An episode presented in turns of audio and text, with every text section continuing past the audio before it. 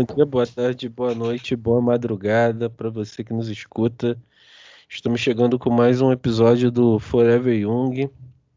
É, tô de volta. O último episódio não estive presente, mas agora eu voltei.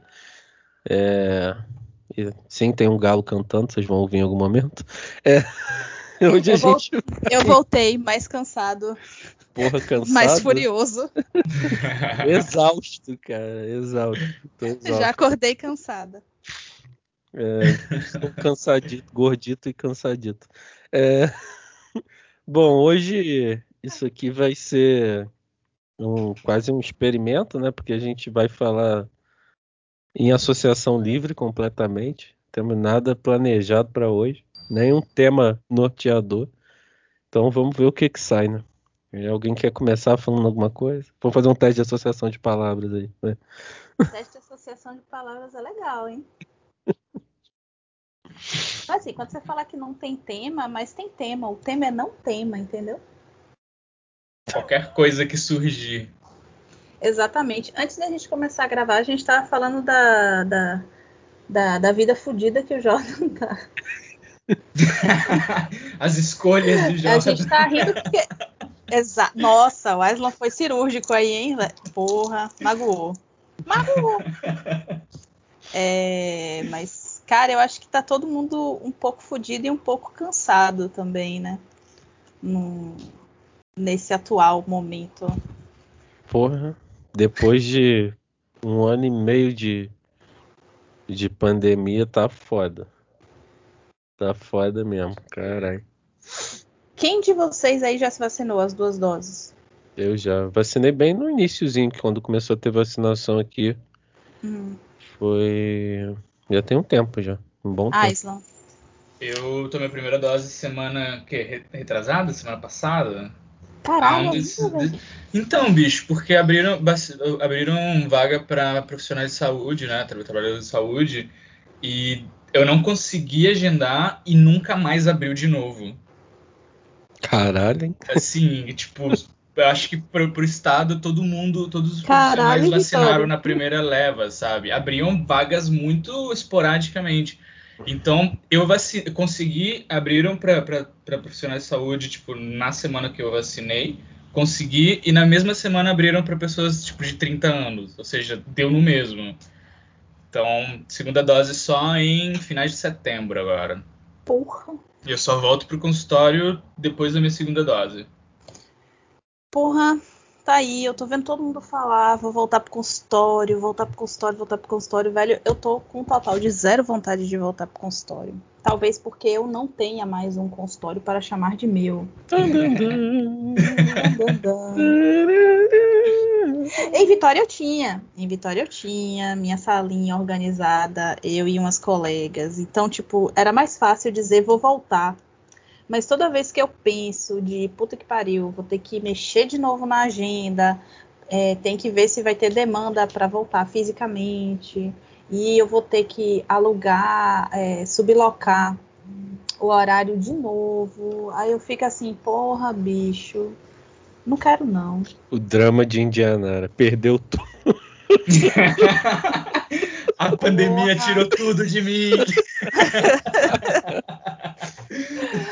Assim, eu, eu, eu imagino que se eu entrar em contato com minha colega e tudo, eu vou poder sublocar novamente se ela tiver sala. Não tem problema nenhum. Mas eu penso assim, porra, sublocar, velho, de novo. É, e, cara. meu horário tem que encaixar com o do paciente, que tem que encaixar com o horário que ela vai ter disponível lá, entendeu? Para eu poder é, sublocar. É complicado pensar sublocação, assim. É, é, hoje por mais que eu só vá voltar para o consultório para atender um dia presencial inicialmente, eu não consigo me pensar sublocando. Por mais que seja mais econômico, né? Em termos de grana, você ter a sua sala para usar o espaço de acordo com a tua possibilidade é uma liberdade. Assim. É tipo voltar a morar com os pais, tá ligado? É... Assim, depois que você mora fora sublocar acaba sendo isso, que você tem que seguir umas regras, né? para poder fazer uns encaixes dentro das possibilidades. Assim, é, é bem complicado. Você tem hora de entrar, hora de sair. Sim. E se você pega um turno só, aí tipo, você tem aquele horário assim, tipo, contado, que você precisa fechar a sala, deixar a sala limpa, sair e tal. E às é vezes já entra outro isso, na né? seguida, assim, né, isso, cara? E aí você tipo, tem que sair voado.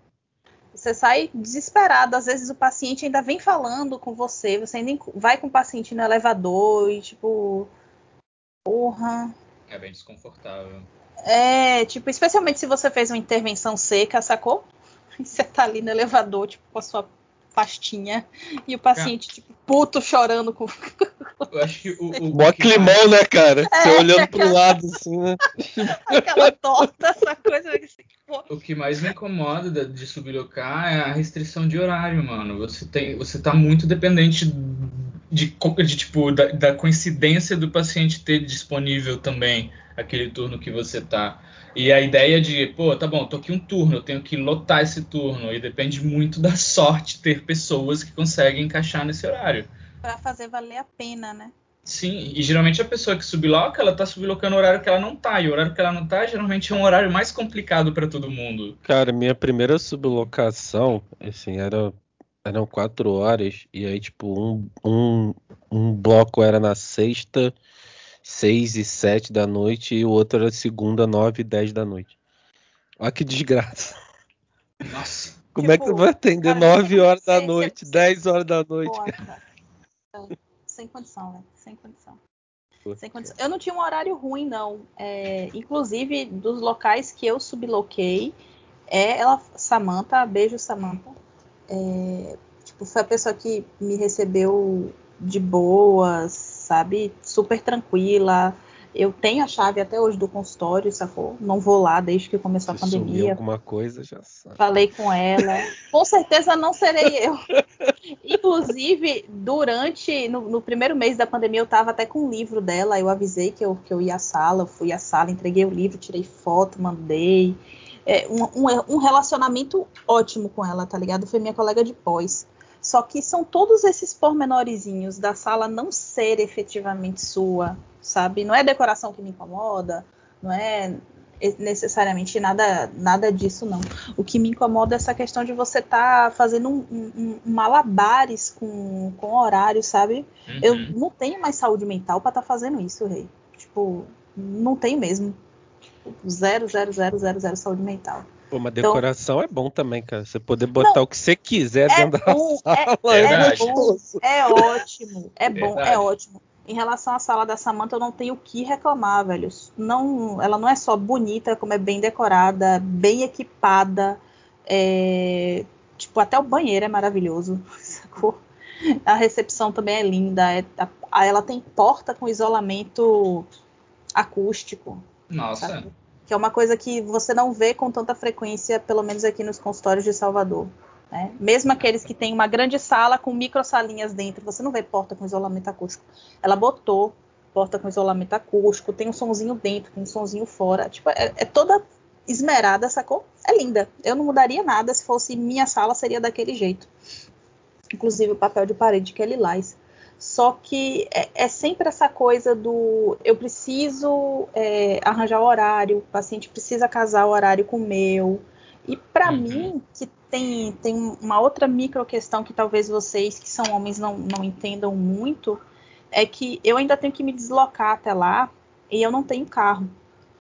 E aí ou eu pego o Uber para ir, né? E aí eu fico sujeita a uma série de coisas, ou eu pego o transporte coletivo, que aí eu também fico sujeita a uma série de coisas, né? Uhum. Assédio, é, violência, enfim. Eu cansei de, tipo, antes da pandemia, tá voltando para casa meio-dia para vir almoçar, tá no Uber e tipo o Uber passar umas cantadas, ou tá no buzu e, e o cara já vem como vocês imaginam, né? Esfregando uhum. a rola assim atrás. Então, é, não estar fisicamente no consultório é, também me preserva desse tipo de coisa que poderia acontecer na rua, entendeu? É, é um fato. Desculpa. É um fator Tranquilo. que de fato é, é importante de se considerar, assim, né, cara? Eu acho que talvez a. Mas voltando ainda à sublocação, porque de fato sobre isso eu não, não tenho muito que argumentar, né? Mas voltando ao aspecto sublocação, assim, eu acho que uma das coisas que mais me incomoda, né, quando você pensa em sublocar, é que às vezes você subloca com pessoas que, por mais, não sei se você tivesse experiência, eu já tive, né? Por mais que de alguma forma estejam dispostas a te ajudar, existe um limite muito nítido, né, do quanto ela pode facilitar a sua vida, assim. Sabe? Sim. Porque às vezes você sabe que a sala tá vazia, você sabe que daria para puxar um horário e tal, mas. E eu entendo, hoje que eu tenho minha sala, né? Depois que eu passei a ter minha sala, eu entendo que às vezes é bom você deixar um, um cap, né? Um espaço de manejo, assim, para você que é dono da sala poder utilizar, né? Sim. Mas vez ou outra, sendo sendo uma emergência, né? Dá pra, daria para você abrir uma, uma exceção e tal, facilitar a vida do sublocatário. Hoje eu tenho sublocatários e a gente tenta lá ter uma relação bem de, de parceria nesse sentido, saca? De, de facilitar para a pessoa, até em emergência mesmo. Principalmente porque assim, eu tava com um consultório fechado há mais de um ano, né? Sim. O consultório tava lá parado.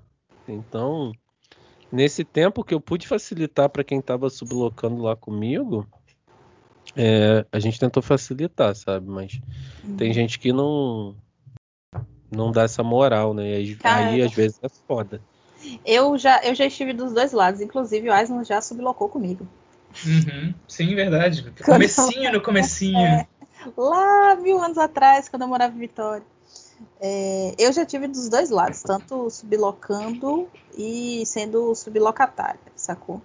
É, dentro da medida do possível, facilitava pra cacete, mas eu já peguei cada cada filho da puta, velho. Tipo, cada cretino que eu olho assim, eu espero que essa pessoa é, esteja ardendo no, no, fundo, no mais profundo dos nove infernos, quicando no colinho de Asmodeus. Porque, puta que pariu, velho. São, são essas coisinhas de questão de horário e eu já, tipo, uma vez acabou papel que eu escrevo durante o atendimento. Eu vou pensando as frases assim que eu acho importantes e tal. E aí eu vou escrevendo durante o atendimento. Aí teve uma vez que acabou meu papel, eu fui e peguei o papel da sala. Cara, a pessoa foi contar quantas folhas de papel tinha e foi me cobrar. Ah, para. Tá o certo, real. pô. Papel tá caro. Real. 10 conto um chamequinho, tá maluco, porra? 10 conto um chamequinho, mas você já inclui na porra dessa sublocação, né, caralho? Se você vai fazer essa questão toda. Nossa, eu quero muito que ele morra engasgado em celulose. Puta que pariu. celulose, muito bom. Sim, eu quero que a morte dele seja engasgada em celulose. Ele pode ter um apendicite e morrer, né? Que era pra, pra enfim, digerir celulose e a gente não funciona mais.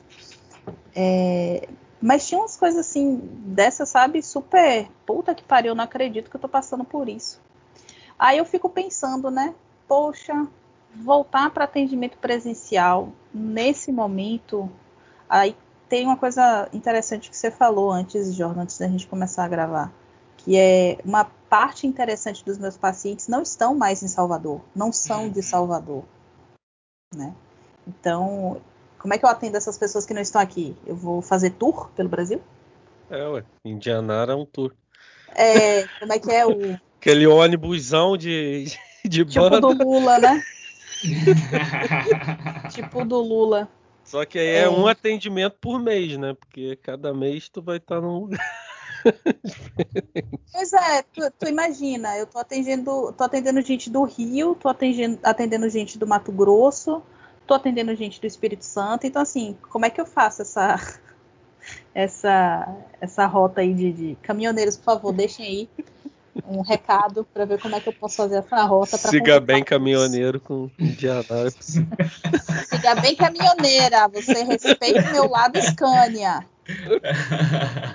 Pois é, cara, assim, depois dessa facilitação, né, do conselho para o atendimento online, porque antes era uma burocracia do caralho, né, para você atender online. Uhum. Aí veio a pandemia, facilitou, não tem Hoje, volta atrás, não, cara. Pois é, cara. Boa parte dos meus pacientes também, ou nem são daqui de Petrópolis, ou é mais interessante para eles, por questão de facilidade, fazer o atendimento online.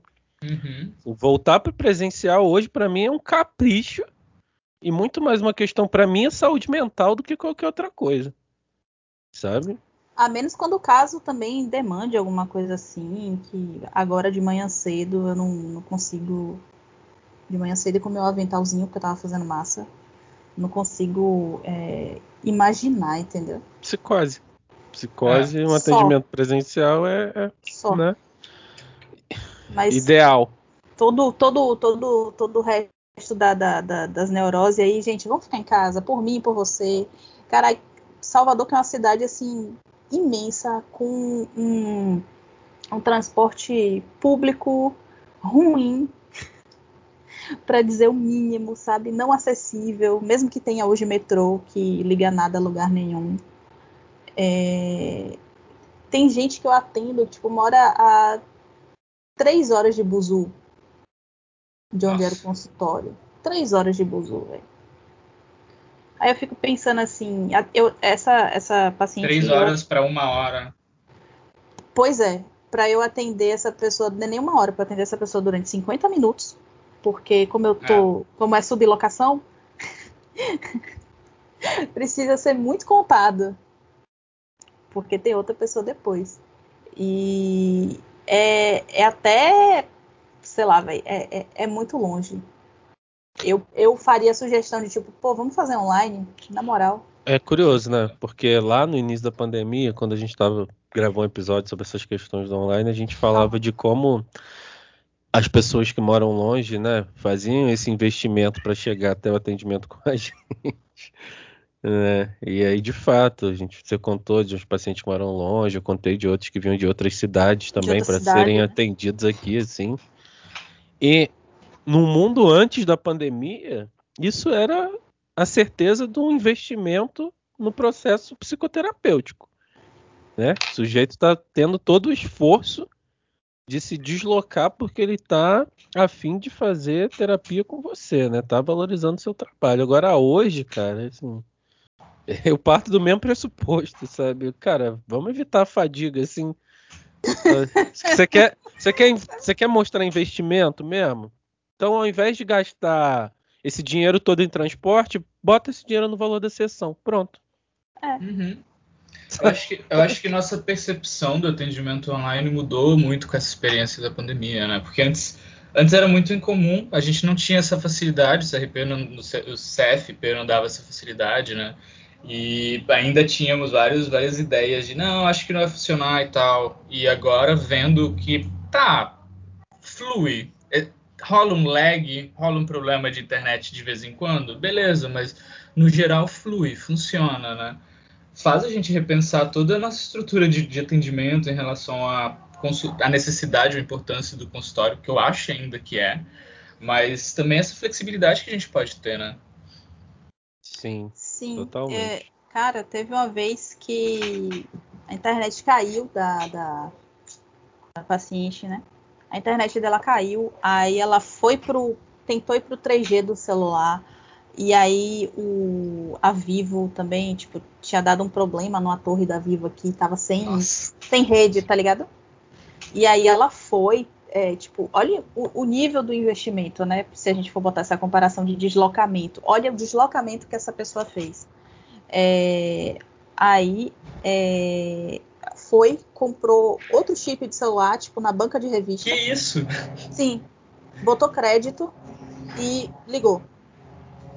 Legal. Ah, não posso. Vamos tentar fazer por áudio, porque por vídeo vai ficar muito pesado. Eu acabei de comprar o chip, não sei o que. E aí, pô, mete o pau, senta o dedo, vambora.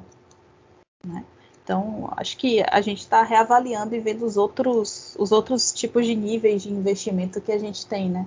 do estar tá no horário, de, enfim, acessibilidade, etc, etc. E repensar o que é a clínica mesmo, né? Assim, uma Sim. coisa que outras linhas como a psicanálise, né, já tem alguns projetos nesse sentido, né, embora não sejam tão aceitos, mas eu acho que na psicologia analítica não, não, não tem um, um questionamento nesse sentido, assim, né, de uma clínica que se faz fora da clínica, ou com outros uhum. espaços, ou com outras potências, assim, óbvio que o espaço clínico é importante, é, é necessário e fundamental, né, mas dá para ter rearranjos É, assim, a gente não pode pensar uma psicologia que seja deslocada do tempo e do espaço que a gente vive, né? Nosso Zeitgeist hoje, ele coloca algumas possibilidades, algumas ferramentas que podem ser apropriadas e bem aproveitadas, né? Óbvio que a gente não precisa entrar nesse nesse mundo dessa loucura Black Mirror, assim, né? Digimon digitais o tempo inteiro, mas é, dá para se apropriar disso de maneira funcional também, né? Não precisa ser uma coisa horrenda como era antes, né? Assim, antes da pandemia, acho que boa parte dos psicólogos tinha alguma ojeriza atendimento online, sabe? Eu percebo isso, assim. Sim. Eu tinha um certo receio, né? Tanto que se for ver lá o episódio que a gente gravou no início da pandemia, eu tinha bastante receio sobre manejo, sobre se eu daria conta de fazer isso, né? Sem isso. esse contato pessoal se, ali. Se seria possível fazer uma psicologia analítica dessa forma, né? Nesse Sim. enquadre. Era uns, uns, outros questionamentos. Sim. E hoje a gente vê que é possível, sim, é viável. Mas assim, o atendimento pela tela cansa pra caralho, brother. Uhum. Porra. Hoje eu não consigo nem pegar meu celular, assim, sabe? Tipo, de bobeira, vou passar meia hora no, no telefone. Não consigo. Sabe? De tão esgotado que você fica, de passar o dia inteiro olhando para uma tela. Sim, Sim. porra, isso, isso, é. Esse cansaço, essa exaustão que você traz é muito real, velho. Tem. É, eu, eu tô num nível de estresse e cansaço, porque tem esse, esse outro rolê que você estava falando também, que a gente estava conversando antes de botar para gravar, que é o de você estar trabalhando em casa. Sim. Quando você trabalha em casa, vamos, vamos fazer esse disclaimer que a gente entende que nós temos esse privilégio, né? Um, um recortezinho interessante de se fazer e tal. Mas quando você trabalha em casa, para você descansar fica muito mais difícil, porque o seu trabalho está logo ao lado. Uhum. Tipo, é, o apartamento que eu moro, ele tem dois, dois quartos, é um dois quartos com dependência. E, cara, é, eu levantar, eu dou, sei lá, três passos, eu tô no meu quarto de dormir. Isso é bom por um lado? É. Mas como o Jordan falou, às vezes oferece, por exemplo, algum estímulo distrator ou é, eu tô tão cansada e eu acabo trabalhando tipo até 10, 11 horas da noite, eu não percebo que eu estou trabalhando, sabe? Uhum. E eu é, acho que, cara, não, de... tem, não tem aquela quebra de acabou, vou para casa. Você já não tá tenho, casa. Não tenho Era Uma Vez, tenho Era Uma Vez, mas não tenho Foram Felizes para Sempre, né? não tem uma quebra de, de, retorno, uma fórmula mágica de retorno. E aí, cara, é, eu gostava. Uma das minhas diversões era chegar final de semana e jogar MMORPG. Eu jogo Lotro. Sempre joguei, desde o beta. E aí, tipo, eu não, não consigo ficar mais esse tempo todo no PC, sabe? Uhum. Eu olho assim e falo, porra, eu vou ficar aqui o resto dos meus dias, velho, eu vou fazer o que de divertido? Porque até o RPG que antes era de mesa, era presencial, você via a galera, tá sendo Virou no PC. Online. Pois é. E funciona, cara. cara. E funciona. Isso que é o mais assustador. Assim, funciona, mas também é uma diversão que ainda deixa a gente colado, sabe? Uhum. Me lembra muito duas coisas. Uma, uma talvez vocês peguem, a outra não. É, a primeira, tem, tinha uma personagem do, do anime e do mangá X, que acho que era Satsumi, eu não lembro o nome dela, mas que ela mexia com computadores. E aí chegou uma hora perto do, do, do final do anime e do mangá, eu acho, que o computador, tipo, vira uma, era uma inteligência artificial e rola uma coisa meio hentai, assim, sem ser hentai, mas insinuando hentai, que os cabos entram nela. Ah. E ela, tipo, fica ultra conectada com aquilo sabe? Uhum. Que é uma mesma microceninha que tem naquele clipe do Pearl Jam, do The Evolution, que é tipo o ah, cara no PC e aí do nada, tipo, saem os cabos no PC e, tipo... No American Gods também, na série Eu American Gods. Tem? tem quando a internet evolui, né? Porque você tem os novos deuses, né? Assim, Sim. deuses modernos. E a internet é um desses deuses. Quando ela quando ela se conecta lá com outro sistema antigo, que eu não lembro agora, acho que era o analógico, né? Aí tipo, tem ah. essa fusão do analógico com o digital, tem a, a penetração do, do, analógico na internet, né? Internet representada como uma K-popper, assim, digital influencer e tudo mais. Hum. Interessante. É, vocês acham que, só viajando num insight aqui que bateu, vocês acham que seria uma. Poderia ser lido como? Será que poderia ser lido como uma deturpação, entre aspas, do, do conceito da, da psique religiosa de Jung? Por essa ideia de, ah, a internet é um deus, o dinheiro é um deus. Cara, não, é o comportamento religioso da psique. Entende? Cara, são roupagens para fenômenos psicológicos existentes desde sempre, né? Assim, que Sim. adquirem essa, esse magnetismo psicológico, sabe? Essa, essa, visão do Neil Gaiman, né, no American Gods, eu acho que ela faz sentido, sabe? Porque você personifica elementos psicológicos ali que estão socialmente construídos e atravessando as relações, tanto quanto os deuses de antigamente faziam, né? Óbvio que, sim, dadas sim. as devidas proporções, né, tem gente que trata a ciência, o dinheiro, a internet, ou seja lá o que for, como divindades mesmo, né? Pagando uhum. tributos com a própria vida, inclusive. Então... Você me lembrou o Pepe Mujica agora, quando ele, ele fala. Eu tô Deixa a Mimi aí, cara. Eu tô ouvindo a Mimi miando. Deixa ela aí. Tá de boa. Ah, tá tenso, tá tenso. Ela vai Deixa... tá me atacando, ela vai pular no PC. E Deixa programa... de... Então, cara, hoje, pede hoje pra ela tá comprar Mimi... cigarro. É. pra ela não voltar. Tadinha, a Mimi é tão linda. Ela é maravilhosa. É... Cara, o que, eu tava, que eu tava dizendo? da fala eu... do Pepe Murrica. Sim, do que, que, ele fala que, tipo, é, alguma coisa que a gente a, a, quando a gente vai comprar alguma coisa, né, e tal, quando a gente vê essa questão do dinheiro, uhum. é, do, do time is money, né, tipo, não, dinheiro não é tempo, né, dinheiro é, é, é o, o, meu tempo é o meu tempo de vida, é como eu quero gastar a minha vida, né, é com quem eu quero passar, é com as pessoas que, que eu amo e que, enfim, né, era alguma coisa nesse, nesse sentido, quem me indicou esse vídeo foi até uma paciente, é, muito maravilhosa, e aí eu adorei o vídeo. Tem um filme com o Justin Timberlake que pega essa ideia. O filme é bem ruim, mas a ideia é boa, sabe? Que as sim, pessoas, sim. As pessoas tipo, é, o, o, tempo é o dinheiro daquele lugar, né? Então, quanto mais tempo você tem, mais, mais possibilidades de adquirir coisas. É muito ruim o filme, mas é muito bom ao mesmo tempo. Né? A, a, ideia é boa. Então, é, que nem, é que nem o The Room. É, né? é que nem o The Room. The Room não é bom, cara. Nem a execução é boa. Hi, Mark. Oh, hi, Mark.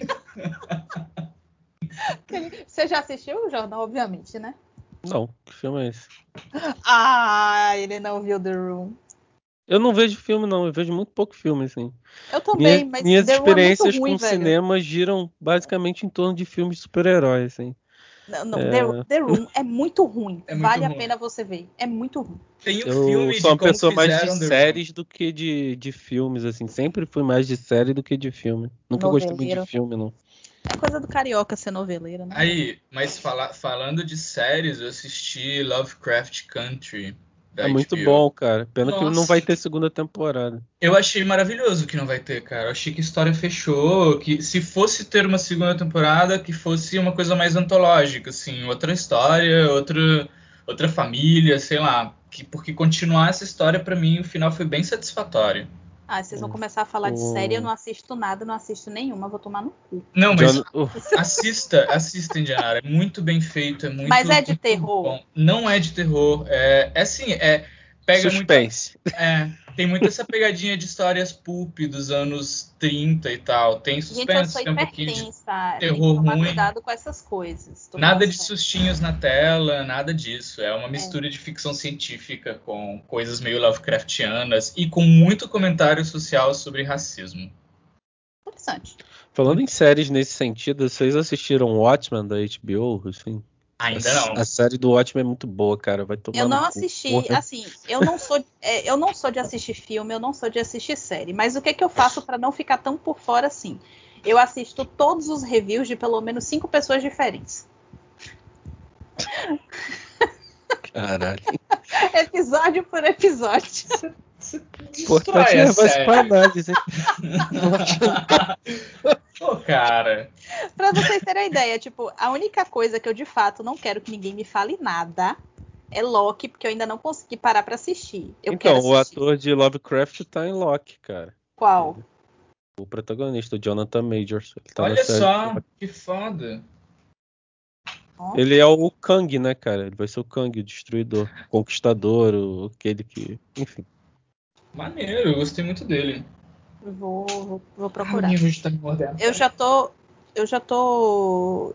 Já tô na contagem regressiva para The Witcher. Pô, mas eu vou te dar um spoiler de Loki, cara. O Loki The... é o herói, o vilão, a mocinha, o mocinho. É um narcisismo. ele faz, ele faz todas as ações. É isso mesmo, né? É uma satisfação ele masturbatória, bate, ele cura, ele sai, ataque de oportunidade, ele faz todas as ações.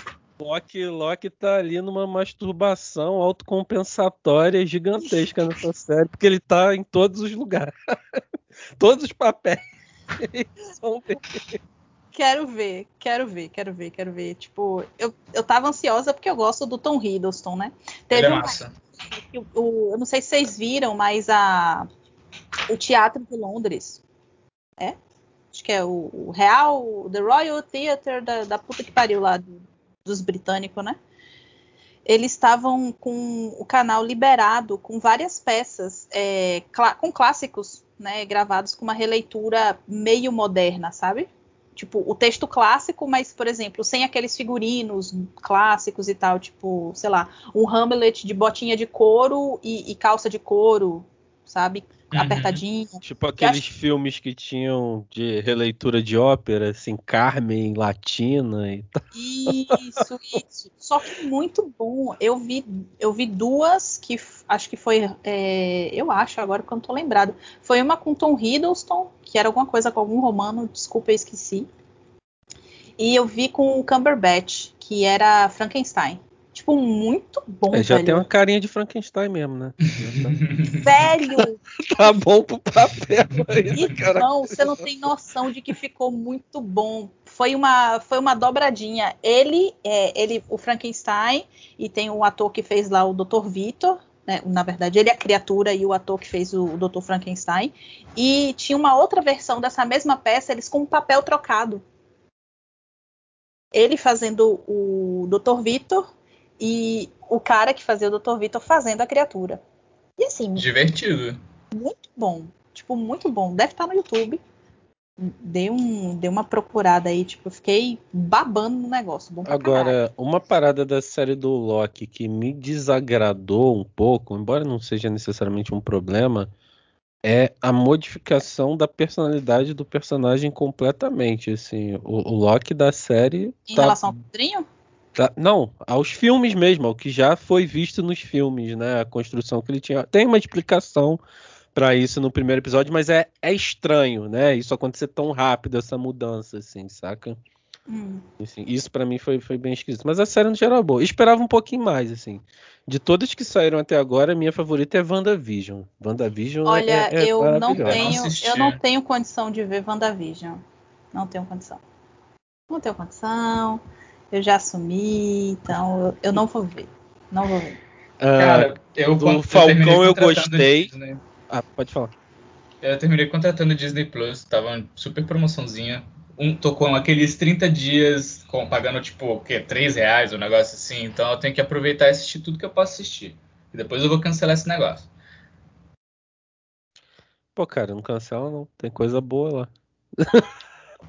Assim, se você gosta dessas paradas de super-herói e tal, é mandatório, né? Porque a Marvel vai lançar tudo no Disney Tudo Plus, por né? lá. Então é, é obrigatório. É, mas eu acho que é o tipo de coisa de, tá, tem, tem WandaVision, tem o Falcão e o Soldado Invernal e tem Loki, já terminaram, massa. Vou lá, assisto rapidaço, cancelo o negócio. Quando tiver mais séries completas, eu contrato é, de você, novo. Você cria uma conta fake e faz tudo de novo, entendi. Porque, tipo, não, não, nem, talvez nem Ou dá uma ligada o... pro amigo Torrent, né? É, não Bicho, que a gente esteja aqui apoiando a pirataria. Eu acho que quando você cancela essas coisas e fica muito tempo assim sem recontratar, eles terminam te oferecendo depois algum outro desconto, sabe? Eu acho que do final é muita grana, tem que pagar Netflix, tem que pagar Amazon, tem que pagar um monte de coisa. E a Disney descobriu o modelo perfeito para manter as pessoas ali presas, que é, liber... que é aquele modelo de televisão, né? vou lançar um episódio por semana e bicho, isso vai me quebrar. Isso me quebra, na verdade. Eu não eu já desacostumei disso. Eu gosto de sentar e vou maratonar no sábado e pronto. Pô, tá aí um negócio que eu não gosto. É, eu, eu, eu, acabo fazendo porque é um uso, eu vejo que é um uso compulsivo. Tipo, se eu gosto da série, eu acabo sentando e assistindo. Mas eu não gosto, eu, eu gosto da, da expectativa de esperar a semana chegar, é, o episódio. Nossa, não, não, não tanto ah. mais isso, cara. Eu vou te falar que, assim, esse modelo Netflix de ver tudo direto me fez perder um pouco tesão nas coisas, assim, sabe? Porque eu tava lembrando disso outro dia, assim, porque é como eu fiz se um. fosse é, overexposed, né? É, assim, eu fiz um, fiz um post há um tempo atrás no, no Facebook reclamando justamente de como na infância as coisas tinham um, um, gosto melhor, porque você tinha que ter essa expectativa, né? Eu tava assistindo na época Samurai X, tinha baixado, né? Todo Samurai X completo, e aí fui assistindo todo dia, né? Diretão, assim e tal. E me veio a memória de quando eu era moleque, né, com 12, 13 anos, eu tinha que esperar uma semana para ver outro episódio. Aí você sabe? ligava a TV no horário e estava pois repetindo é. o episódio, cara. e aí, assim, na época, o Cartoon passava três episódios de Samurai X, 11 da noite, de algum anime, né, 11 da noite do sábado. Ia, começava 11 e até meia-noite e meia. E aí era isso, assim, era o máximo que eu via de Samurai X, né, direto, três episódios. E isso me fazia ter expectativa né? No modelo Netflix Sim. da coisa, ou quando você baixa, que você vê tudo direto, você perde isso, sabe? De, de, querer, né? De, de, se movimentar em direção àquilo. Porra, você sentar todo dia que fosse ver um episódio de um desenho, pô, isso era máximo, cara. Pô, é, é, fica um, um, overdose meio do, do, do, do complexo materno, sabe? De tipo, tome, tome, tome, tome tome, tá tudo aqui, tá tudo pronto, você não precisa se levantar, você não precisa esperar uma semana, tá aqui o episódio. É, eu acho um pouco prejudicial. Inclusive porque, assim, para mim, pelo menos hoje, ah. é muito difícil manter a atenção em uma coisa, assim, né, numa tela durante muito tempo. Cara, tá foda, tá foda, tá foda, tá foda. Então eu vou ver um episódio, aí vou começar o segundo, eu já tô, sabe, querendo fazer outra coisa, já não tô mais prestando atenção, então eu acabo perdendo, né? Se, se, eu for fazer maratona, assim, às vezes no máximo dois episódios de alguma coisa e com sorte. Se a série for boa, eu assisto tudo de uma vez porque eu também gosto de terminar os negócios rápido, sabe? Eu simplesmente tem final, tá, tá fechadinho, então bora, vamos terminar esse negócio, vamos assistir. Porque eu já sou mais ao contrário, eu gosto da, da história completa, né? E aí, vamos, é, tipo, eu geralmente só assisto uma série quando ela tem final. Eu, quando ela tá fechadinha. É, cara, eu não tenho muita paciência de ficar esperando uma temporada, mas eu cometi um erro de assistir aquela série Ragnarok da, da Netflix. Hum. E. Novelão, malhação com deuses nórdicos, mas. Gostei. Me ferrou cê, isso. Você sabe o que, o que isso acabou causando em mim? Eu era uma pessoa que. Vocês estão me ouvindo direito? O microfone tá legal Sim. pra vocês? Sim. Massa. É, é, porque o fone é novo, então me avisem se tiver qualquer coisa. O Aslan reclamou que teve um, um, um chiados na gravação passada e tal, aí eu tô testando. Aí, é, o que que isso fez comigo, que eu reparei? Eu antes era pessoa que eu, eu esperava mangá sair na banca, sabe? Então, tipo, Sakura saía é, uma vez por semana ou a cada 15 dias. Então eu ia para a banca e esperava e comprava a revistinha, ia para casa. Era a mesma coisa com os episódios na TV, né? Saía naquela semana episódio novo, aí na semana seguinte era um outro episódio, tal, não sei o quê. É, essa coisa da espera era gostosa. Depois que veio esse negócio aí de tipo, tá tudo disponível, tá tudo pronto, o que acabou fazendo comigo? Agora eu não tenho paciência. Eu quero one shot. É, eu não tenho uhum. paciência, tipo, para comprar um mangá de, de, de 15, até porque tá muito caro, sabe? É, é, eu vou no máximo, sim, quatro edições. Beleza, tem quatro edições, eu compro, né? É, eu não tô com mais paciência pra série de, de 32 episódios, sabe? É, sim, tem, sim. Tem é bem 10. mais complicado assistir algo assim. É, é para mim ficou bem mais complicado tudo, porque eu perdi o tesão de assistir as coisas, sabe? De, de, de esperar Entendeu? Cara, Ai. Série que... para mim é 10, 13 episódios, assim, no tá máximo, tá perfeito, pelo amor de Deus, velho. Tipo, Essas séries da CW com 22 episódios por temporada, para mim tá impossível. The Flash, Arrow, é novela. Tava, porra, meu Deus, me mata! Acaba essa porra, dava para contar a história em 10 episódios, cara. Fica enchendo de filha. Parece é, Naruto, anime. Exato. Exato, o arco fica todo diluído naquele monte de historinha paralela. É, o, que, o que fez esse diferencial para mim foram essas séries da HBO, porque eles começaram com esse modelo de, de temporadas curtas antes tipo, de espalhar, né? Eu hum. adorei a série Roma que eles fizeram, que eram 10 episódios. Aí começou Game of Thrones e, e essa série determinou muito, muito o modelo com o qual eu assisto coisas hoje em dia, porque eu, eu só fui realmente assistir essa série, acho que lá pela. quando já estava já ia estrear a sétima temporada. E as pessoas falavam, não, você tem que assistir, ler os livros. Eu falava, eu não vou ler os livros porque esse cara não vai terminar os livros. E eu não vou assistir a série. Esse feito. Eu já, cara, já Ai, tava... profeta. Eu, eu, eu sou, mano, porque dava para ver o ritmo que a série tava indo e o ritmo que os livros estavam saindo. Eu falei, esse cara não vai terminar, não vai terminar tempo, pelo menos. E não vai terminar mesmo, tudo indica, né? Então, eu só fui pegar a série no momento que eu falei, tá, isso daqui tá caminhando para um final, seja lá qual for. É, deixa eu falar então, já que a gente tocou nesse detalhe, deixa eu falar de um ódio. O Nome do Vento. Ah, então, saíram dois livros e tem mais? Ah. Acabou, né? Ah. o cara, você já leu, Jordan? Cara, já li pouquíssima coisa, assim, porque tenho amigos que são viciados, né? Então, naquela de tentar meio que fazer o que se faz com reviews de série, assim, de tentar me inteirar, eu comecei a dar uma lida, mas eu sou uma pessoa que lê pouco coisas que não são científicas, né? coisas que não são psicologia, na verdade, assim. É, isso é até uma coisa que eu tenho tentado corrigir, porque quando eu era mais novo eu lia mais, né? Coisas que não eram de psicologia. Depois que Jung estragou a minha vida nesse sentido, quase tudo que eu leio está voltado à psicologia analítica de uma forma ou de outra. Ah, eu sempre, eu sempre consumi muito fantasia. Mas, caralho, o nome do vento foi assim uma coisa. Foi refreshing, foi perfeito. Foi um negócio assim, porra, para começar, que é um bardo. É, ninguém escreve sobre bardos, bardo. cara. Com certeza. Aí ele vai, bota o bar do ruivo, bonitão, cheio dos mistérios, e você fala assim. E não tem, tipo, cada terceiro livro. Tá aí, vai fazer 20 anos, sei lá quanto tempo tem. Tô escrevendo. Seja seu próprio é livro, porra. Ah, Faz a tua fanfic. Caralho. O Wattpad é tá aí pra isso, porra. ah, não, velho. Eu já tô escrevendo muito devagar as sessões de RPG que a gente tá jogando, então é, é, é, é o máximo que eu sustento para escrever. e contos esporádicos. Inclusive, eu tive um conto esporádico aí publicado no, na, pela Retropunk. Vou passar depois pra vocês lerem. Uh, massa! Eu escrevo continhos de terror. E eu gosto muito. Tem muito assim, esporadicamente também escrevo, mas. Eu tenho uma dissertação então, para escrever seu... que eu não estou escrevendo. É, aí é um problema muito sexual seu, Jordan. assim, que eu escrevo mais é de RPG você, também. Assim, no você geral. Já viu, você já viu os haikais do Aslan? Ah, eu escrevo haikais. São os, são os melhores haikais. É, cara. Assim, eu, eu, tô, eu, escrevo mais, ultimamente eu tô escrevendo mais haikais pro Twitter, porque é rápido, eu não entendo o que, que Twitter é, então só jogo lá mesmo.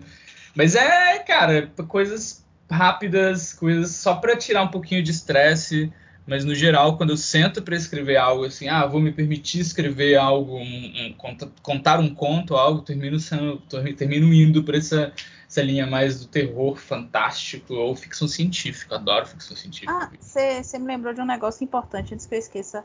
É, Jordan, tu gosta de lobisomem? Meu marido RPG? quer saber. É. Cara, eu só joguei uma vez. A única vez que eu joguei lobisomem, eu joguei de Simba. Foi legal a experiência. Você jogou de quê? Simba. São os Homens-Leão. Ah, legal. Interessante. Mas era Apocalipse, né? Tem, é. são os metamor tem Homem-Leão, Homem. Enfim, tem outros metamorfos lá da África, né? Uhum. Uhum. Interessante, interessante. Bom, enfim, ele tava procurando pessoas que gostem de lobisomem. Cara, de World of Darkness, o que eu mais joguei foi vampiro. Assim, foi o que eu mais tive experiência. Quando eu fui jogar mago foi uma desgraça. Todas as vezes que eu joguei mago, eu morria por paradoxo na hora de fazer magia, assim. Sempre. Sem a bola de fogo Parabéns. no centro da cidade, sabe? Parabéns. Não, cara, não, era na parada de dados. Sempre, Parabéns. sempre falhava, assim. Teve uma vez eu tava jogando com um corista, cara. E aí, assim, eu fui fazer uma parada simples, assim. Ascensão magia... ou despertar? É, Mago Ascensão, se eu não me engano. Beleza. E aí fui fazer uma parada simples lá, de fazer umas balas meio que, que bentas, né? E tal. E aí fiz lá a magia e tal, beleza. Aí, na hora de eu dar o tiro lá no cara que a gente tava enfrentando, o capetão lá que a gente tava enfrentando, que eu não lembro o que que era, eu tirei cinco falhas críticas, cara. A explodiu. O efeito da magia veio todo em mim, assim, tá ligado? eu teve um outro que era orador dos sonhos. E aí ele era tipo um, um psicólogo que fazia magia interpretando o sonho dos pacientes, né? Tipo, legal, legal. Magia nessa hora pra poder. As ideias do outro. Interpretar o sonho. e aí eu fui fazer lá, tinha um paciente que era psicótico, eu não sabia que o paciente era Malkavian, né? E aí fui fazer lá a interpretação com ele e tal, falhei. E aí ganhei demência. Assim, e aí, já... Aquelas vezes que o narrador só pega sua ficha e rasga ela, assim. Acabou, Tirou... Faz uma nova. Carniçal, depois eu virei carniçal dos malcavianos, socorro. É, é, faz Black Lotus com sua. teve, uma, teve uma caixa também que eu fui jogar uma vez também, que deu uma merda na hora de fazer uma rotina de luta, assim. Só desgraça, cara. Eu não gosto de jogar mago, não, porque eu só me fodo. Sinceramente. Só... Muito, muito bom, muito bom. Não, ele tava procurando interessados em lobisomem aí pra. Não sendo Apocalipse, eu animo, porque Apocalipse. Ele tá querendo narrar o novo mesmo. Massa, adoro o novo, cara. Eu ainda não vi é nada. Do... Planeta. Do Qual o nome do novo? É Destituídos em português. Destituídos, Destituídos, isso. Sim. Ele, ele é apaixonado, cara. Eu tava narrando o Changeling, Os Perdidos, né? Changeling Aí, também é lindo. Acabou, consegui começar a iniciar e, e começar a levar e, e, finalizar uma campanha de dois anos. Então, foi muito bom. E eu acho que eu terminando esse pedacinho aí de Blue Rose, eu vou, vou tentar narrar Dragon Heist. Uh, Dragon Heist. Massa, massa. Vou, vou tentar. Eu tô tentando começar um D&D, né, cara? Eu tô esperando, viu? Inclusive, deixa eu Décadas começando um D&D, tentando começar um D&D. É, eu, inclusive, eu gostaria de dizer que eu tô aqui só esperando a oposição sua, viu, pai? assim que der, vou, vou começar. Aqui é no meu cenário, né, cara? Assim, já tiveram várias mesas do cenário e tal. Mas... O cenário dele é bom pra caralho. Massa. Como, eu tô como querendo... que é? Qual é? Então, a, a parada é, é, Isso foi uma ideia que eu tive lá, adolescente ainda, assim, né? Aquela coisa. Eu gosto muito de mangá, quem sabe se eu não fizesse um mangá um dia e tal. Mas enfim, é, a vida passa e a gente toma outros caminhos, né? Cresce. e aí. Tomou tostotó na cabeça. Qual que foi a, a ideia básica da parada? Que houve uma guerra. Era um cenário pós-apocalíptico inicialmente, assim, uma coisa bem Alita Battle Angel, sabe? Uma parada assim, bem, bem nessa pegada, que era um, um, um mangá, um anime que eu gostava bastante, sim. Uma história que eu gostava bastante. Que é da Clamp, se eu não me engano, né? Pô, não, não, é. não, não, não, Alita, não, confundi. Alita é pesado demais pra Clamp. Alita. Ô, oh, B. Tu, tu, tu, tá lendo a mesma Clamp que eu, mas ok, né? Não é da Clamp, não, Alita, lembrei. E aí. É, era um cenário pós-apocalíptico tal, e em algum momento. É, a humanidade descobriria artefatos antigos que trariam de volta os deuses, né? Numas escavações e tal. Só que os deuses, vendo toda a degradação que a humanidade passou, se revoltariam e começariam uma grande guerra, né? Entre, entre humanidade e deuses e tal. E no final os deuses vencem e resolvem dar um reboot no mundo, né? Essa guerra dura muito tempo, porque a tecnologia já está avançada o suficiente para você matar deuses. Né? Já tem todo tipo de, de coisa nesse sentido. E aí os deuses vencem a guerra e dão um soft reboot no mundo para um para momentos históricos em que os deuses eram mais cultuados, mais venerados. Então, cada parte do mundo tem um concílio né, dos deuses, assim. E aí, cada parte do mundo vai estar tá num momento histórico mais apropriado né, para esses panteões. Assim, e eles coexistem porque eles sabem, pelo menos inicialmente, né, nesse concílio fica, fica definido isso, que se começar a haver de novo né, todas essas questões de dominação cultural uma sobre a outra, né, todos esses sincretismos e coisas assim, eles perdem o poder. Né? Então, inicialmente tem um concílio, aí cada parte do mundo fica aí num momento histórico. Né? Você, óbvio que entram aí elementos de fantasia medieval, tudo mais, é, elementos fantásticos, é, criaturas mitológicas, criaturas fantásticas também. E aí toda a mitologia né, das várias regiões do mundo ganham vida ali, né, nesse reboot, assim. Então aí se inserem elfos, anões, né, dentro dos contextos folclóricos de cada região. Então a explicação dos elfos na Grécia é diferente da explicação dos elfos na Escandinávia, que é diferente da explicação dos elfos no Oriente. Estão todos ligados com o folclore, né? É uma ligação do Deixa folclore. Deixa eu ver se eu entendi. Você tentou fazer uma explicação zoeira do, de, de arquétipos inconsciente coletivo? Então, é basicamente isso, né? Porque a ideia é, é os deuses descobrir. Isso aí veio depois, né? Quando eu já conheci psicologia analítica, uhum. essa ideia. De uhum. que havia um, um, um, grande registro humano, né? Que a humanidade avançou, que tinha um grande registro de tudo que já tinha passado, né? tudo que tinha sido vivenciado, e era exatamente esse projeto era um projeto conhecido como inconsciente coletivo, sacou? Que, que armazenava todas essas experiências simbólicas, mitológicas, folclóricas e tudo mais. Quando os deuses venceram a guerra e tiveram acesso a isso, eles se usaram dessas informações, né, que sabiam que faziam parte desse, desses aspectos psicológicos, para utilizar nessa criação desse novo mundo, saca? Palavra da salvação. Eu achei genial, cara. É muito bom, é muito Bem bom. Legal. Tô, estamos todos esperando. Engraçado que nada de escola, né, da, da, da psicologia analítica, de certa forma. É quase um negócio meio, meio bruxesco. Todos nós fomos atraídos aqui por algum motivo.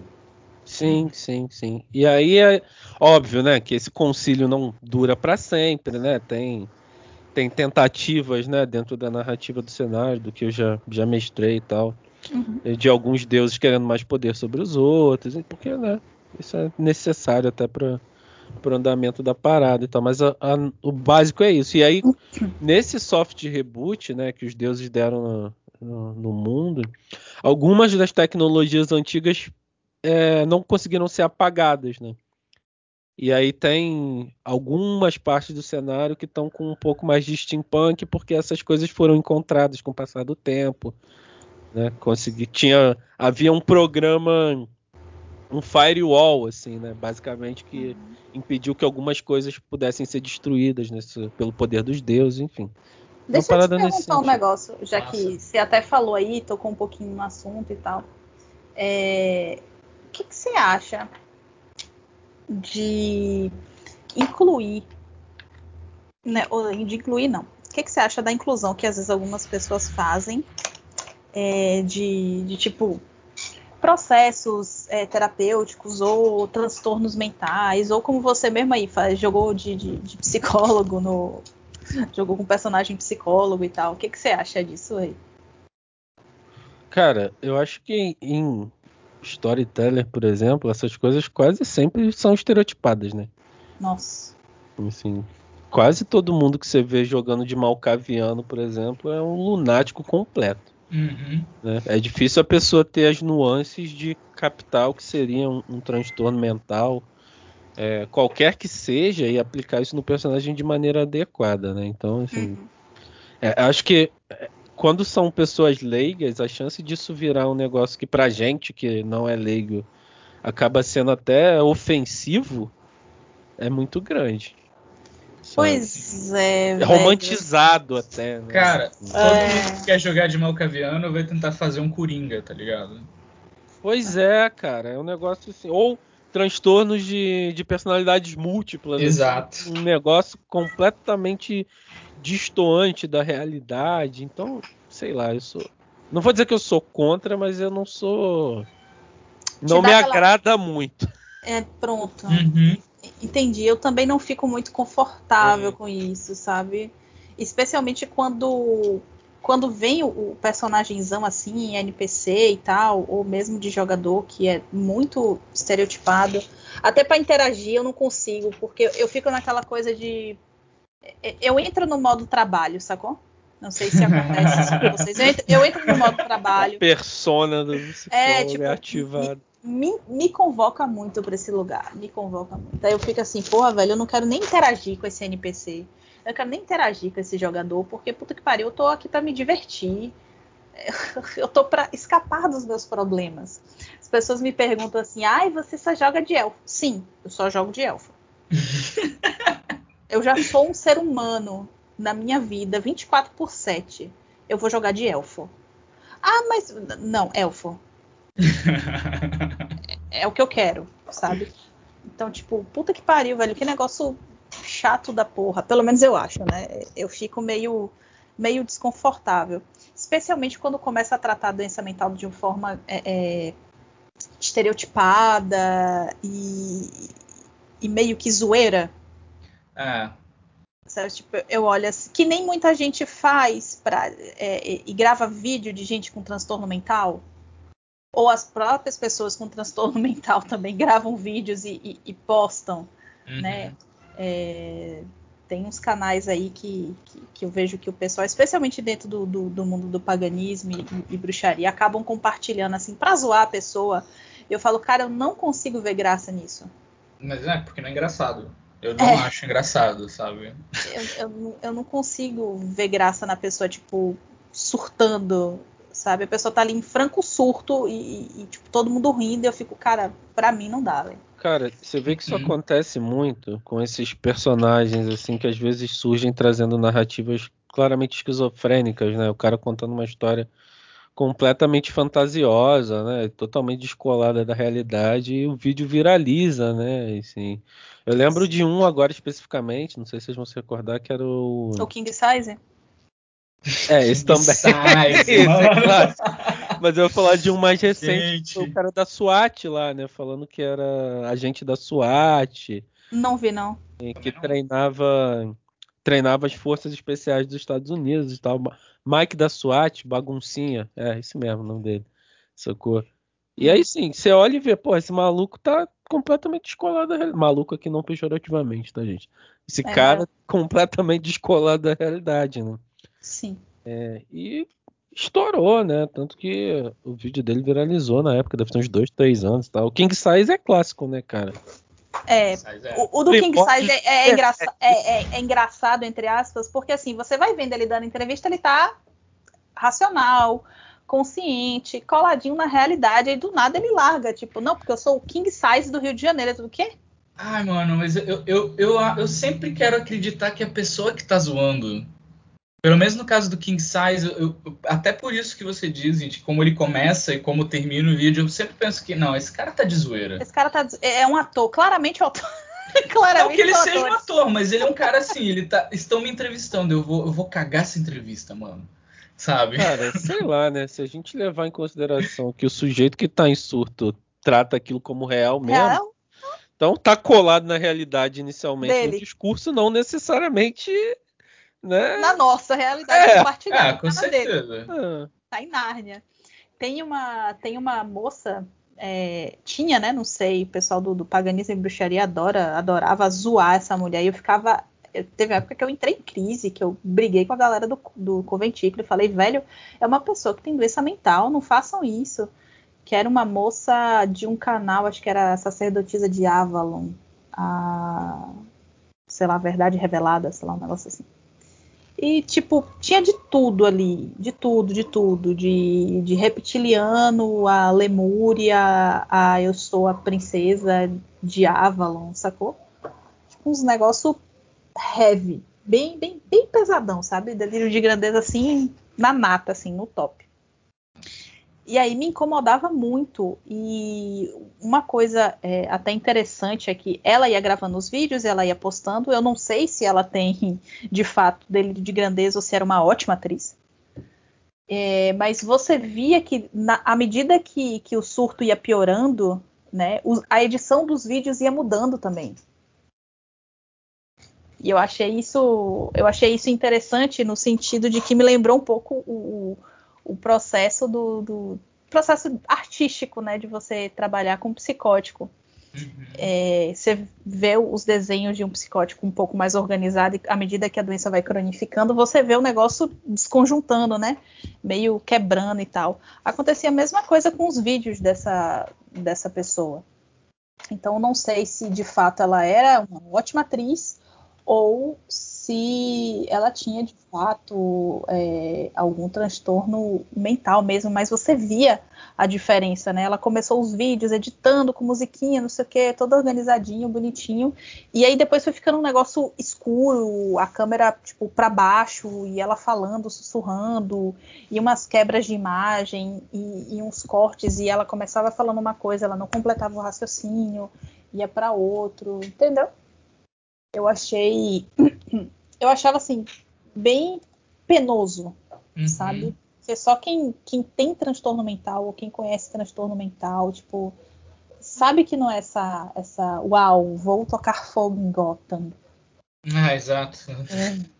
Pois é, né, cara? Mesmo um personagem que explicita isso, né? Como é o caso do Coringa, não vem isento de algum sofrimento em algum momento, né? Principalmente no rompimento aí, né? Nessa transformação. Se a gente for pegar a versão do filme lá, né? Assim, tinha um, um sofrimento psicológico envolvido, né? Não é uhum. essa coisa em céu, né? De simplesmente se revoltar contra, contra a sociedade sem um motivo plausível, né, cara? Inside, inside. Eu achei muito, eu gostei muito desse filme recente do Coringa por isso, porque dá para você ignorar que é um filme do Coringa com facilidade, sabe?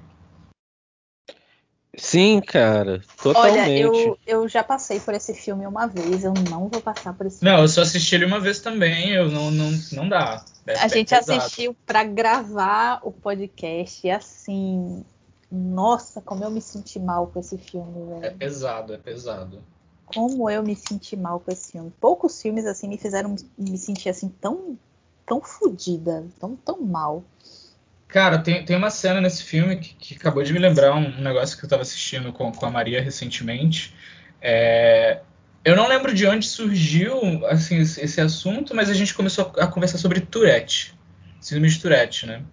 E Vixe. Tem, tem, tem uma cena no filme do Coringa onde ele começa a rir no ônibus, né? E ele tá com o cartãozinho dele explicando o que, que ele tem. Sim. E a gente achou um canal de uma moça, acho que da Austrália, que tem, tem Tourette. E eu achei ela é maravilhosa, cara. E ela, tipo, é o dia a dia dela, né? Ela vai no supermercado e de repente ela, ela começa a xingar e um cara começa meio que tretar com ela. E ela fala, cara, eu tenho Tourette, você sabe o que é Tourette? Ela tem um crachazinho que explica isso. E o cara fala, ah, sei sim, mas foda-se, e vai embora. E, e, tipo assim, eu achei tão pesado o fato de que a pessoa alega saber qual é o problema e não se atenta ao fato de que, cara, foi totalmente intencional o que ela fez. Foi, assim, não. Peraí, intencional é quando a pessoa quer fazer, né? É quando a pessoa quer fazer. Desculpa, foi totalmente. Não intencional. É, não intencional, obrigado, obrigado. De nada. Minha mente dá umas bugadas. Tipo, ela, ela só reage desse jeito e o cara não dá atenção, não dá simplesmente é, não, não se atentar ao que ela estava falando, ao que, que ela tem até um tem que ter um crachazinho, né? E ela explicando o dia a dia dela durante a pandemia, mano, porque ela não pode usar máscara.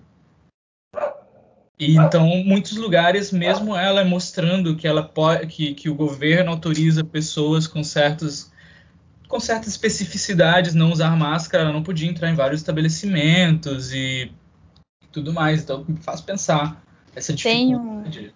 Tem um, tem um, um, um, amigo meu, ele, ele tem TikTok e ele, ele tem um aplicativo, né, né que ele tenha um, um naquele post.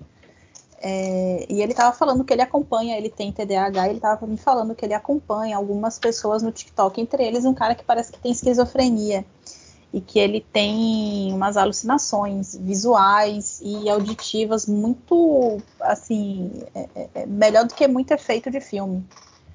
E ele estava me falando quantas vezes esse cara tá fazendo tá fazendo, tá gravando um TikTok e tal, e às vezes tá fazendo uma live, não sei como é que funciona. O TikTok não é uma coisa que eu tenho, que eu utilize.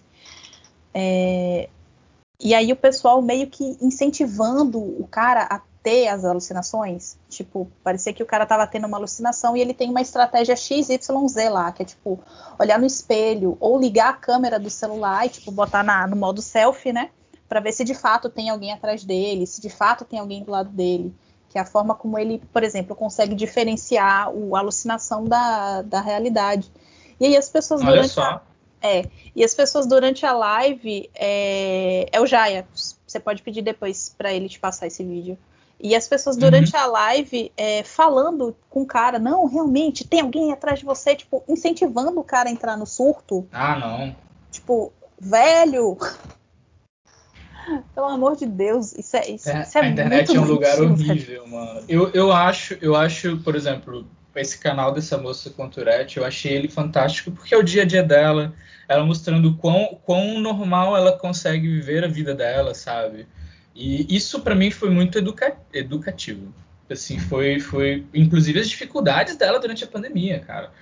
E, mas a internet é um lugar horrível. E eu acho que tem muita gente que não tem maturidade para entender que essa pessoa está expondo, sim, uma parte da vida sim. dela, mas de uma forma para educar as pessoas ao redor também, de gente, isso acontece, isso existe, e estas são as medidas que eu tive que desenvolver para lidar com, com comigo.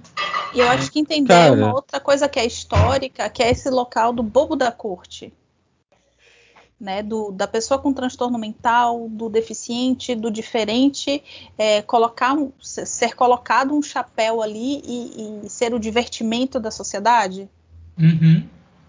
Diga, eu, Jordan. Eu, não, eu ia falar que, que o Aslan falou que a internet é um, é um lugar horrível, assim, mas é, isso me lembra os casos assim de pessoas em lugares que são notoriamente conhecidos por serem pontos de suicídio, de que tem gente que vai para lá para incentivar as pessoas a se matar. Assim. Então, uhum. Então não é só a internet, não. É o ser humano. É, um aspecto é. da humanidade. Cara. Eu acho que a terceira ponte só não tem mais isso, porque a terceira ponte é, é, é, é tipo highway.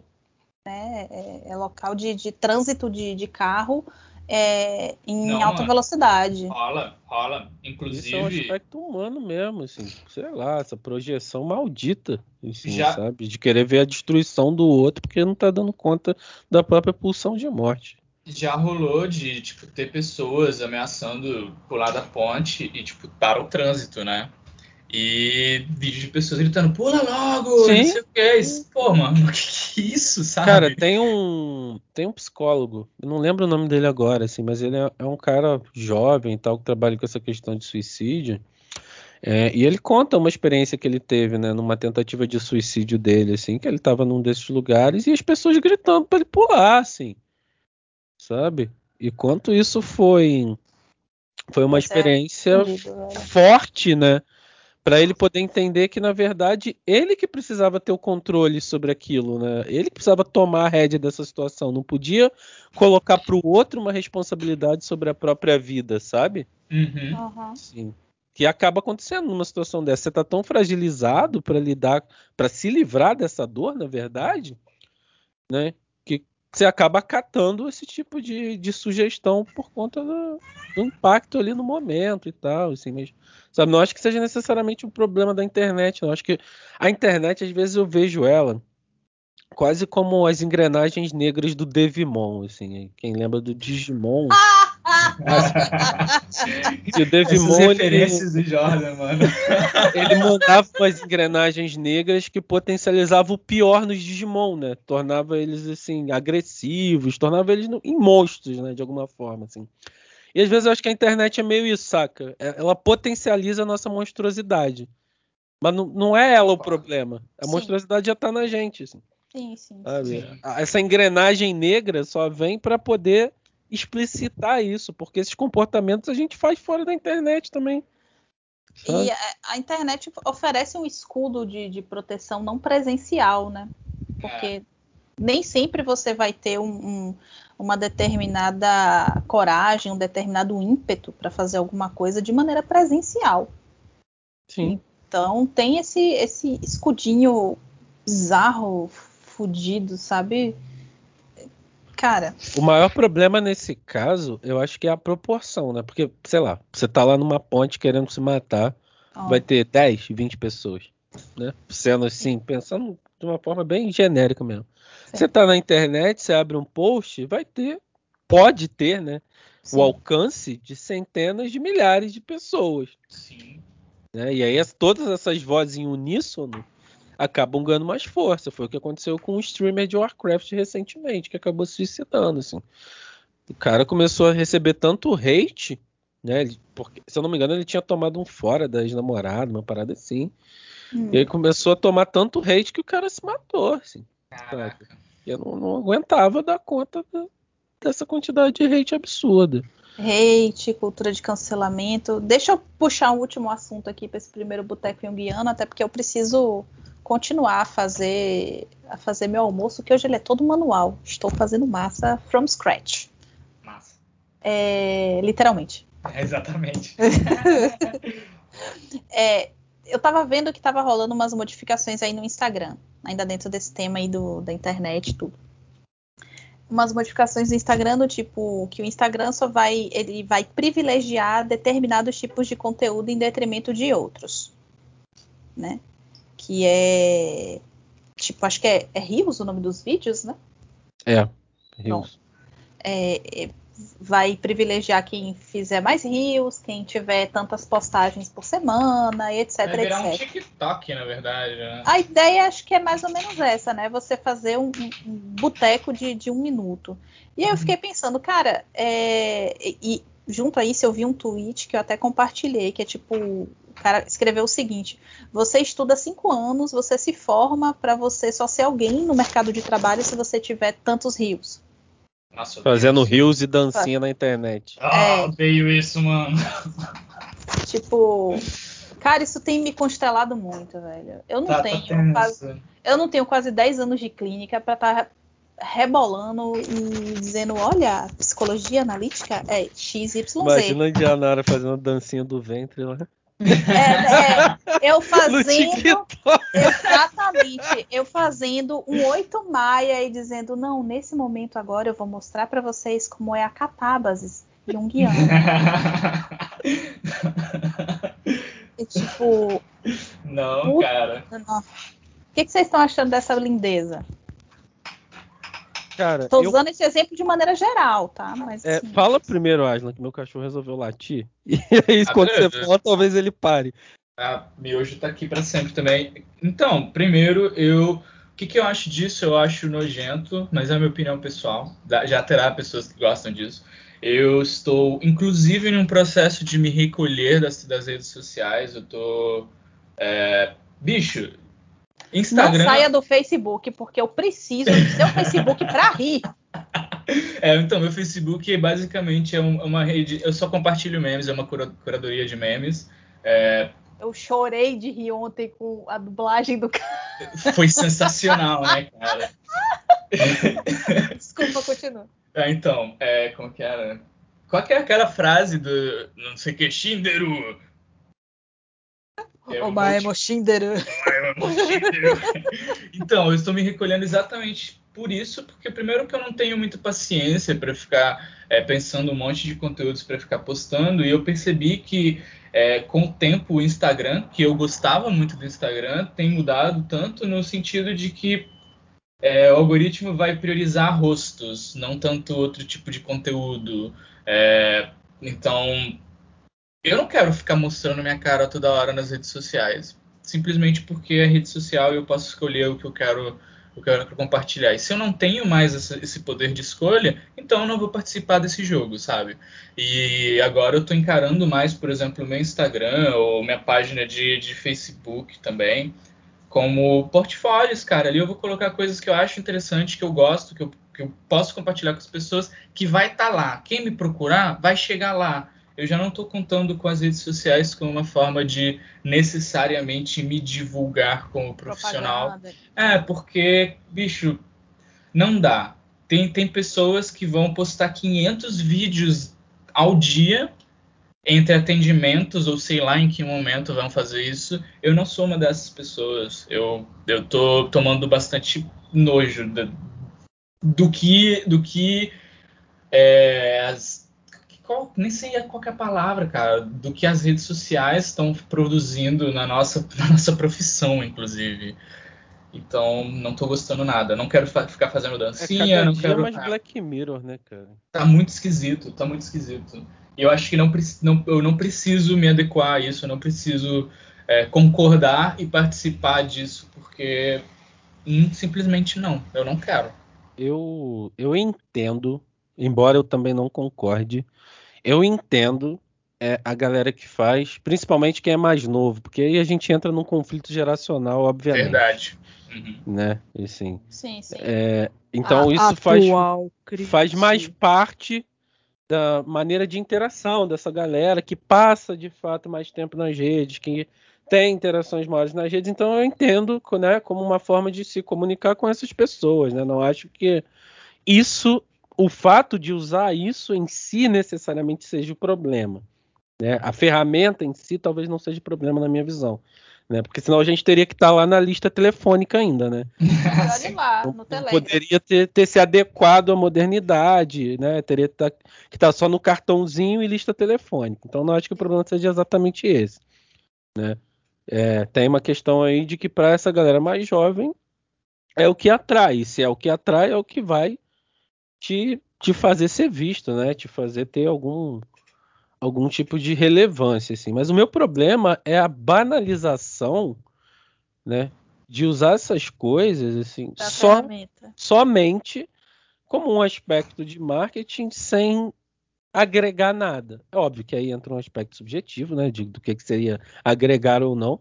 Hum. Mas o que eu vejo é que boa parte disso é tão raso quanto uma post. É tipo, eu tenho que postar porque eu tenho que postar, né, cara? É, é, psicologia, psicologia dos memes, né? Tipo, Sim. psicologia de um minuto, pocket psicologia. A gente e tinha essa assim, psicoterapia breve, agora a gente tem a psicoterapia brevíssima. Instante. Né? É. E aí, assim, você tem, você tem como usar ferramentas de maneira positiva ou negativa. O que eu vejo no geral é negativo, até porque favorece né, uma inserção nesse espaço virtual que hoje não tem mais separação, assim, não adianta. Não existe mais mundo real, mundo virtual, é tudo uma uhum. coisa só. Né? Há 10 anos atrás. Olha, isso aí a gente tem que. Não, isso. isso. aí a gente tem que concordar com Freud. A fantasia ela já se configura como algo real. Uhum. Ponto. Não, no sentido que eu quero colocar, é que assim, há 10 anos atrás, para você entrar na internet, você ia para a internet. Sim, sim. É. Você ia lá, você ligava o seu computador. Você não era Jordan, você ah. era tipo negão de Petrópolis. é, você nunca não é era. sentido, não, mas tá, vai. Não, não tô falando. Ah, mas esse sentido também conta, porque você cria uma persona. Por exemplo, durante anos eu fui duas personas. Eu fui tanto Lady Ventru, na época do Mito. Sim, adorei, alguém, me, alguém me bata. Por favor. E eu também tinha o perfil para falar sobre Yaoi, baixar Yaoi, etc., que era o Glass Dama. Genial. Tipo, é, então tinha esse. É, é, você tinha uma persona extra, né? Para você estar tá ali que você podia fazer o switch. Mas por favor, é, continue. Mas o que, eu tava, o que eu tava querendo falar não era nem sobre a utilização da persona, não, mas do movimento que era você ir pra internet, saca? Hum. Você não tava conectado o tempo inteiro. Você Sim. ia lá, você era sentava um na frente do seu né, computador. Né, e aí você ia para a internet. Né? Uhum. Né? Com o advento dos smartphones e aí a melhoria da, da qualidade de banda de internet mas você está na internet o tempo inteiro. Né? Não, não tem mais separação. Não tem mais ir para a internet. Você está. Você acorda e você está na internet. Você pegou seu celular, você está na internet. Você sentou na frente do computador, você já está na internet. Antes você podia. Pasmem, gente. Antes você podia usar computador sem internet. Sim. o computador funcionava sem internet. Você podia fazer coisas nele que não dependiam de internet. Não precisava de nuvem. Não tinha Texto, pente. Você guardava as coisas no. Paciência. Campo minado. Então a internet ainda era um outro lugar. Hoje em dia já não é. Né? Hoje em dia é tudo online, é tudo o tempo inteiro conectado, né? Então não dá para a gente ter um, esse preciosismo né, de pensar que ah, a internet é um outro lugar que muda as relações sociais. Não, não muda, só estende. Sim. Né? A gente pode fazer bom uso disso e a gente pode fazer um uso negativo disso. Cara, Sabe? agora, algo que. Um parêntese que eu acho que eu tenho que abrir é dizer que, sim, a internet é uma ferramenta, em teoria as redes sociais também são uma ferramenta, mas a gente esquece que essa porra dessas redes sociais são um negócio, são uma empresa gigante que tá pouco se fudendo pra gente. Sim. Então, essa mudança que o, o Instagram tá fazendo é em reação a outra, outra plataforma que é que estava talvez roubando pessoas de lá, não sei. E, e essa mudança, esse movimento que essa rede social faz, obriga as pessoas a se adequarem a mudar a forma de uso também. Sim. E eu totalmente. penso que isso é completamente. É filha da putagem, mano. Isso é nocivo, eu... né, cara? Sim, exato. Porque e é você aquilo, tá lutando... se você não está pagando por algo dentro de um, de um processo, dentro de uma compreensão capitalista, toca o hino da Internacional aí. Obrigada. É, se você está dentro de um processo capitalista, você tem que lembrar que se você não está pagando por algo, o produto é você. Exato, exato. É, eu tenho um brother que me falou exatamente isso. Falei, nossa, Google é maravilhoso, te dá um monte de ferramentas e, tu, e você não paga nada. Ele virou para mim e falou: Você acha que você não está pagando nada? Na moral, cara.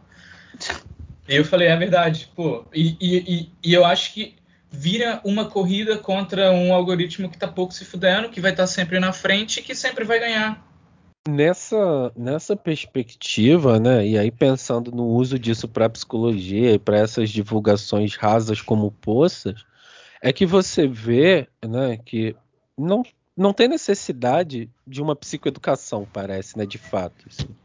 Basta você fazer uma dancinha bacana. Né? É. E aí você tem muitos seguidores e isso agrega valor ao seu trabalho. Frase né? de efeito no Insta. O seu trabalho passa a ser é, associado à quantidade de seguidores que você tem, somente. Uhum. Né? Uhum.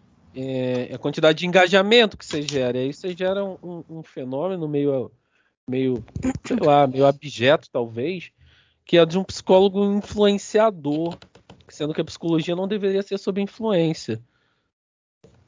Né? Assim, se a gente for Cambridge Analytica, por que choras?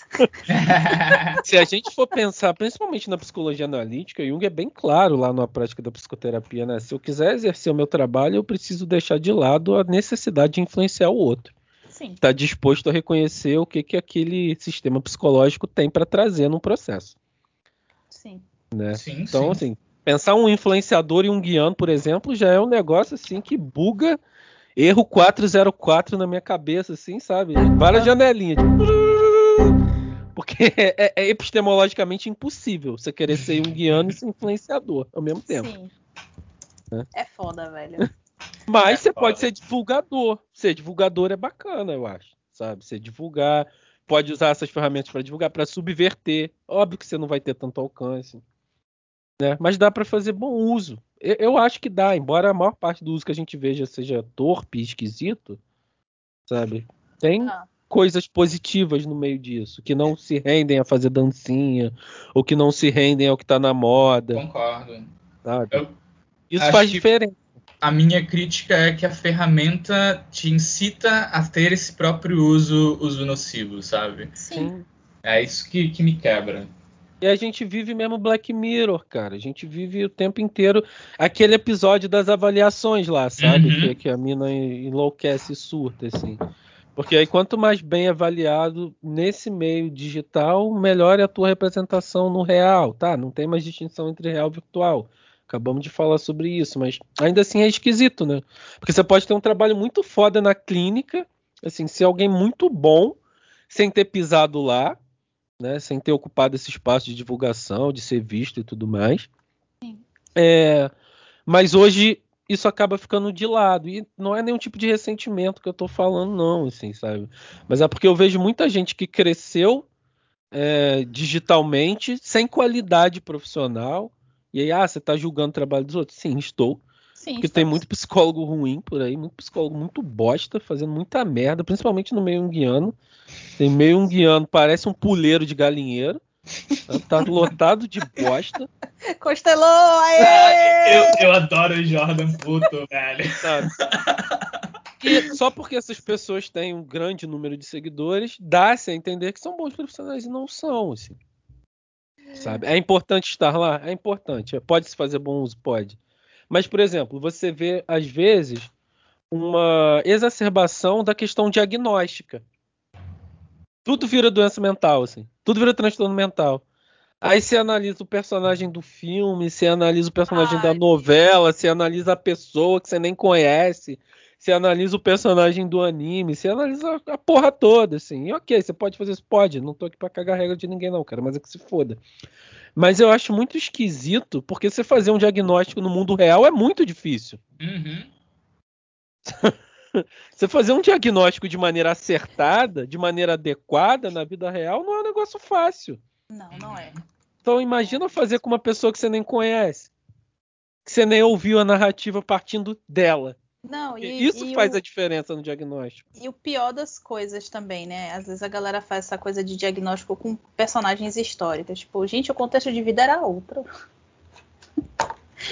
Você está querendo julgar o, o, rei de uma província que está espremido, parecendo um sanduíche entre a Hungria e o Império Turco-Otomano, tipo, transformar o cara em um empalador sanguinário psicótico, tipo, cara, era Até poderia ter, né? Sim. Porém, é contextualizado. Porém, exatamente, tipo, fazia um sentido ali para a realidade daquela criatura. Ele ser é. daquele jeito, ele se comportar daquele jeito. então, assim, Concor concordamos com isso? Não concordamos, mas naquele momento. É. pois é, assim, é, é muito difícil essas coisas assim.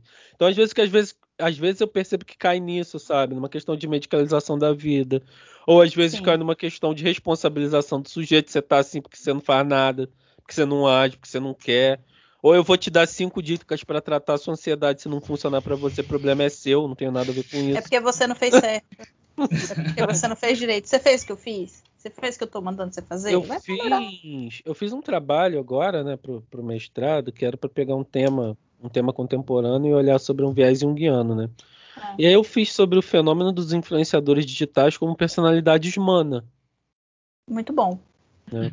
sendo os influenciadores digitais tidos como esses sujeitos que já desbravaram o próprio inconsciente de alguma forma e têm essas respostas que são quase religiosas e mágicas, né? Sim, estão aí apresentando para geral. Para dar conta disso, né? Só que é isso, numa perspectiva junguiana, cara, não existe resposta coletiva. não tem. Não tem, é individual, é pessoal. O individual não importa perante o genérico, o genérico não importa perante o individual. Sabe? Ou eu trabalho com um sujeito e o que, que aquele sistema psíquico vai me trazer, ou eu não estou fazendo psicologia junguiana. Não, não dá para achar da salvação.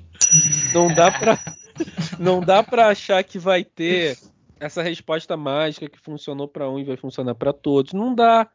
Sabe? Por isso que influenciador digital nesse sentido, acaba servindo muito mais para um processo de sugestão, que pode sim ter o seu efeito benéfico. Assim, não vou dizer que todos os influenciadores são, em, em essência, uma representação maligna, né? Porque pode ter algumas coisas em algum contexto que funcione, né?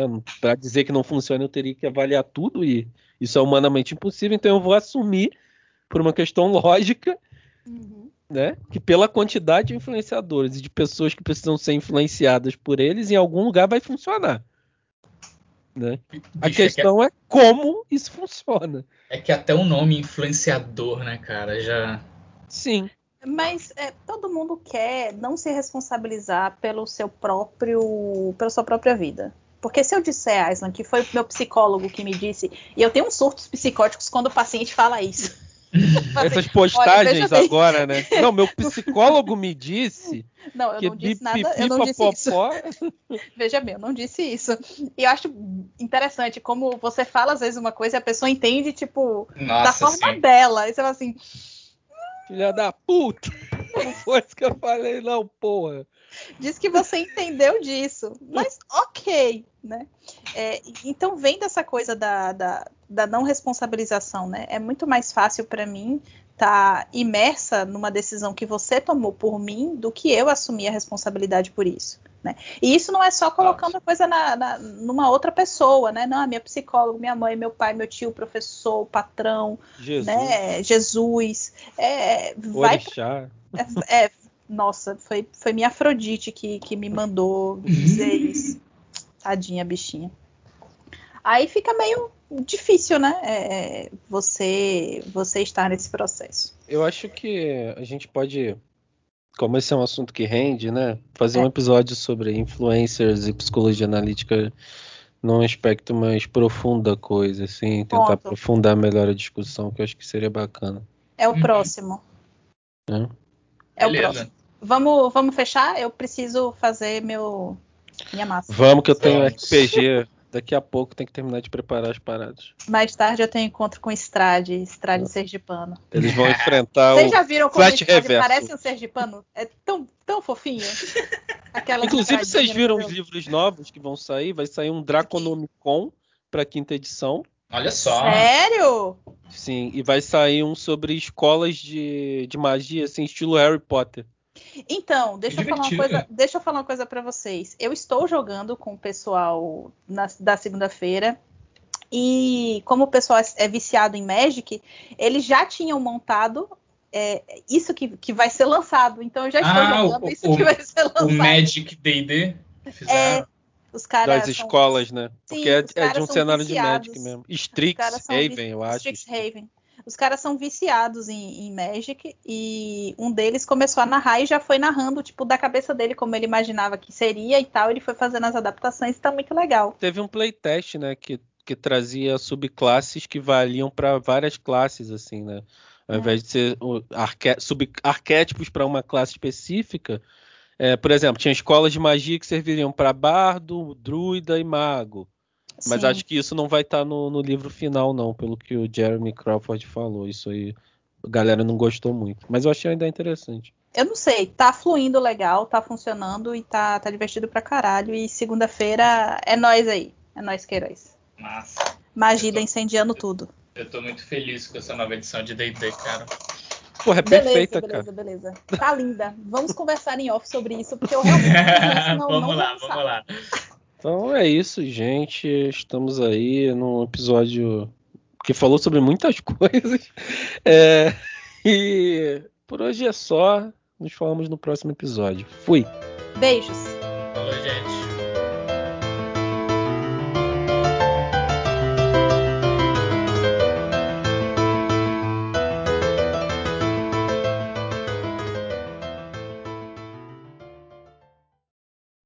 Começou? Tá começando.